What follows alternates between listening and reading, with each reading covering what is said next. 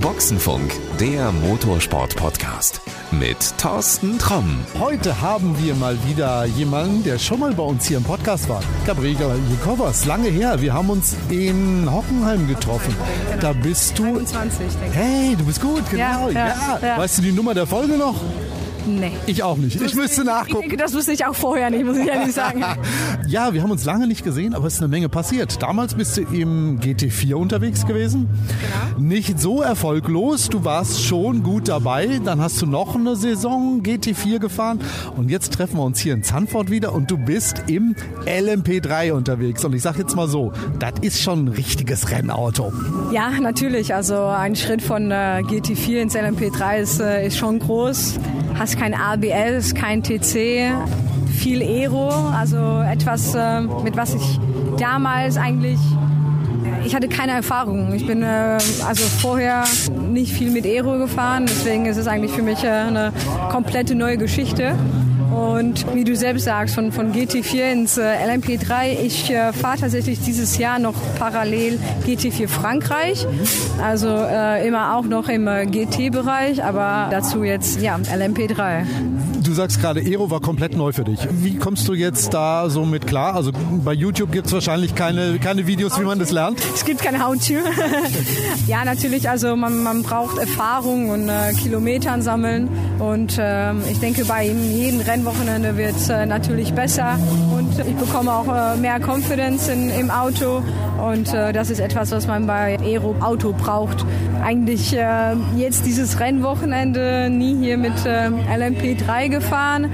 In Free Practice 1 hatte ich fünf Runden, in Free Practice 2 keine Runde direkt eigentlich qualifying. Alles hat irgendwie gut geklappt und äh, ich hatte fast also gar keine Kilometer hier auf der Strecke, hat sich der Tag erfolgreich beendet. Also, was wir ja bis jetzt noch nicht verraten haben, wenn du sie sehen könntest, sie hält da gerade so einen Ehreneimer in der Hand, da steht eine 3 drauf. Also, du warst auf dem Podium. Ja, genau. Also ich bin von äh, Platz 8 gestartet, direkt nach dem Start ein paar Plätze gut gemacht, dann äh, nach dem Safety Car Restart noch äh, Plätze gut gemacht. Ja, zusammen mit äh, Xavi haben wir das geschafft, auf dem Podium zu stehen. Das ist ja das Ziel gewesen. Du bist ja nicht gekommen, um mitzufahren. Ja, natürlich.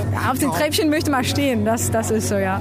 Es gab ja die Idee, LMP3 und GT3 im GT Masters zusammenfahren zu lassen. Also diese DTM Endurance. Die ist ja leider gescheitert. Wärst du gerne mitgefahren? Wäre das für dich eine bessere Lösung gewesen, als jetzt separat zu fahren? Ah, Ich denke, dieses Thema war super kompliziert und äh, das hat sich äh, gefühlt jede zehn Tage irgendwie die Regeln geändert und dann habe ich irgendwann auch den Überblick verloren, wie man das fahren soll oder so. Meine Info ist, GT3, LMP3 fahren zusammen ein Rennen. Beide haben eine separate Wertung. Also es gibt eine GT3-Wertung und es gibt eine LMP3-Wertung. Ja, es ist tatsächlich etwas ähnliches wie Le Mans Cup, dann würde ich sagen. Gut, nicht gut? Also ich weiß nicht, also ich bin nie Multiclass gefahren. Ich weiß nicht, ob das äh, besser wäre oder nicht. Ähm, jetzt in Sandford hatten wir ja 18 Autos, selbst ein LMP3, was ich äh, also ganz, ganz gut finde. Äh, und äh, ich denke, das, das wird jeden, jedes Jahr wachsen. Ich bin auch gespannt. Also ich persönlich sage ja immer so, ich aus der Zuschauersicht bin ein großer Fan davon. Also ich fände es toll, wa- was du auch gerade sagst, so Le Mans, es gibt dieses Le Mans-Feeling.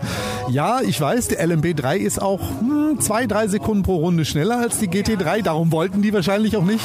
Ja, Ja, also LMP3 ist schon ein bisschen schneller. Bei Le Mans Cup äh, funktioniert das. Ich weiß nicht, ob das äh, hier jetzt eine bessere Lösung wäre oder nicht. Das kann man so ein bisschen spekulieren darüber, aber ja. Gabriela, lass uns mal spekulieren. Wo geht der Weg hin, Le Mans? Ja, natürlich wäre das etwas, äh, etwas Schönes und ich wäre nur dankbar, wenn ich diese Möglichkeit äh, bekommen könnte. Ich bin ja schon froh, dass ich jetzt die Möglichkeit habe, bei Jörg van Ommen hier in, äh, im Team fahren und ja, Erfahrung sammeln und jetzt war ja Le Mans zu Ende, also wir haben noch ein Jahr und mal, mal schauen, wie sich das alles entwickelt. Also, falls irgendein Teamchef zuhört, die äh, junge Frau, die ist nicht langsam. Das wäre mal eine Chance. So Le Mans einfach mal vielleicht eine Einladung einfach mal fahren lassen. Und ich bin ziemlich sicher, die bringt irgendwas mit nach Hause, ja? Was machst du dieses Jahr noch? Du fährst weiter LMP3 hier im Prototype Cup. Also, wer als Fan jetzt zu Hause ist und sagt, Mensch, will ich unbedingt mal sehen, herkommen, Daumen drücken, ist, glaube ich, eine gute Idee. Ja, äh, also ich fahre Prototype Cup äh, zu Ende der Saison, dafür also dabei noch GT4 Frankreich was ich nur in Frankreich ist. Also bisschen weit die Anfahrt. Ist ein bisschen weiter. Und äh, ja, das ist der Plan für, für diese Saison, diese, diese zwei Serien fahren.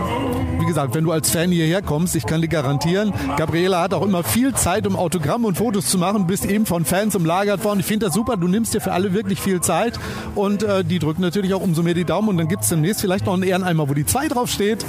Ja, also ich denke heute, wenn am Ende nicht der Safety Car wäre, dann, ja, das ist so hätte, hätte Fahrerkette. Ne? Also ist immer schwer zu sagen, aber also wir hatten echt einen guten Pace und wir sind von, von 8 auf 3 gekommen, obwohl eigentlich ganz viel Safety Car war die ganze Zeit. Also waren jetzt nicht viele Runden, wo man äh, echt pushen konnte. Mal schauen morgen. Morgen haben wir noch eine zweite. Genau. So, und ich packe alle Infos, die du brauchst, um alles über den Prototype Cup, über dich zu finden, packe ich in die Shownotes und dann geht beim nächsten Mal nichts schief. Alles klar, vielen Dank. Dankeschön, danke dir. So, eine Sache müssen wir zum Schluss noch klären.